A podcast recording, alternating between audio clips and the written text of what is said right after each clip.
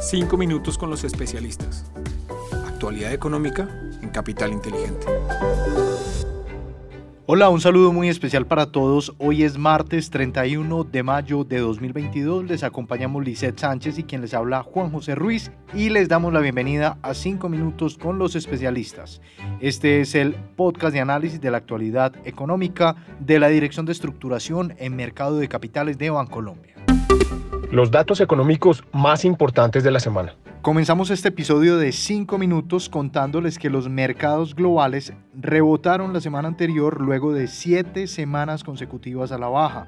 Esto reflejó la mayor entrada de flujos en 10 semanas, de acuerdo con una nota de Bank of America y con el Standard Poor's 500, que a propósito reportó su mejor semana desde noviembre de 2020. En cuanto a los datos de gastos personales, salieron en 0,9%, mejor que el 0,8% esperado, mostrando resiliencia por parte de los consumidores de cara a las presiones inflacionarias. En términos económicos se publicaron las minutas de la última reunión de política monetaria de la Fed, donde se dio a conocer que aumentos adicionales de medio punto porcentual serían los más apropiados durante las próximas reuniones. Muy bien, y trasladándonos para el panorama local, les contamos que el DANE publicó el índice de confianza del consumidor para abril, el cual se ubicó en 34,7, lo que representa un descenso con respecto a la cifra de 35,3 de marzo. Hay que mencionar que este movimiento se debe principalmente a que los encuestados consideran que su situación económica y la situación económica del país en 12 meses desmejorará con respecto a la actual.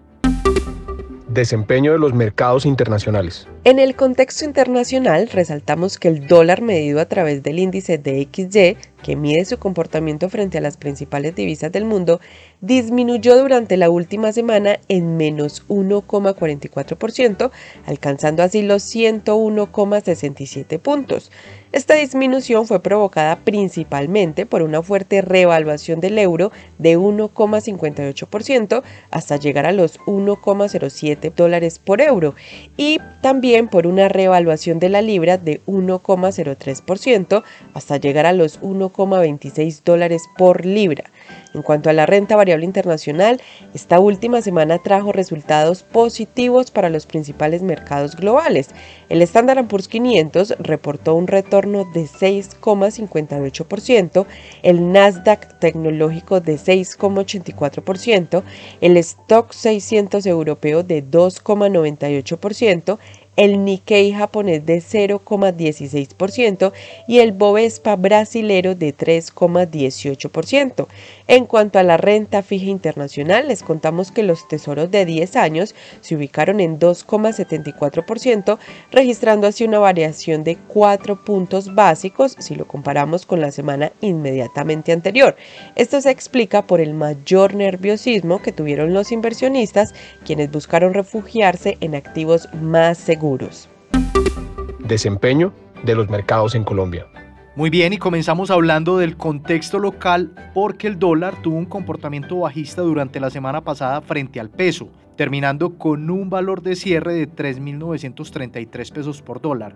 Esto quiere decir que fue 0,97% inferior al cierre del viernes 20 de mayo. También hay que mencionar que este comportamiento se dio en línea con los movimientos de las demás monedas de los países de América Latina, donde particularmente el sol peruano se revaluó en 1,53% y el peso chileno hizo lo propio en 1,20%. En cuanto a la renta fija, registró valorizaciones generalizadas en la curva de Testasa y VR ante un mayor apetito por parte de los inversionistas internacionales por el mercado de deuda local. En el caso de los testas a fija se registró una variación promedio de menos 21 puntos básicos, donde los títulos del 34 y 50 más presentaron una disminución en su tasa de negociación de 55 puntos básicos. Por otra parte, los TSUR tuvieron una valorización promedio de 8 puntos básicos, excluyendo la referencia del 2025 que registró un incremento de 65 puntos básicos en su tasa de negociación. Finalmente, En la renta variable local, el índice MSCI Colcap cerró la semana en 1.532 puntos, es decir, 5% por encima del cierre del viernes anterior. El comportamiento de la semana se dio en medio de un descanso generalizado de la tendencia negativa que traían los mercados internacionales. En general, la mayoría de los índices accionarios, tanto regionales como internacionales, cerraron la semana con movimientos positivos. En el caso de Latinoamérica, Chile lideró el desempeño subiendo 8,1%. En cuanto a los volúmenes de negociación, la semana pasada vimos una caída del promedio diario del 19% hasta los 104.597 millones de pesos. Oportunidades de inversión para esta semana. Para finalizar este episodio les contamos que en la renta fija internacional seguimos reforzando nuestra recomendación en títulos de deuda indexados a tasa flotante y de baja duración, así como títulos de deuda emergente ante diferenciales de tasas de interés atractivos frente a su promedio histórico. Para la renta variable internacional, seguimos cautos en el activo ante las presiones inflacionarias y miedos de que las políticas monetarias restrictivas causen una recesión.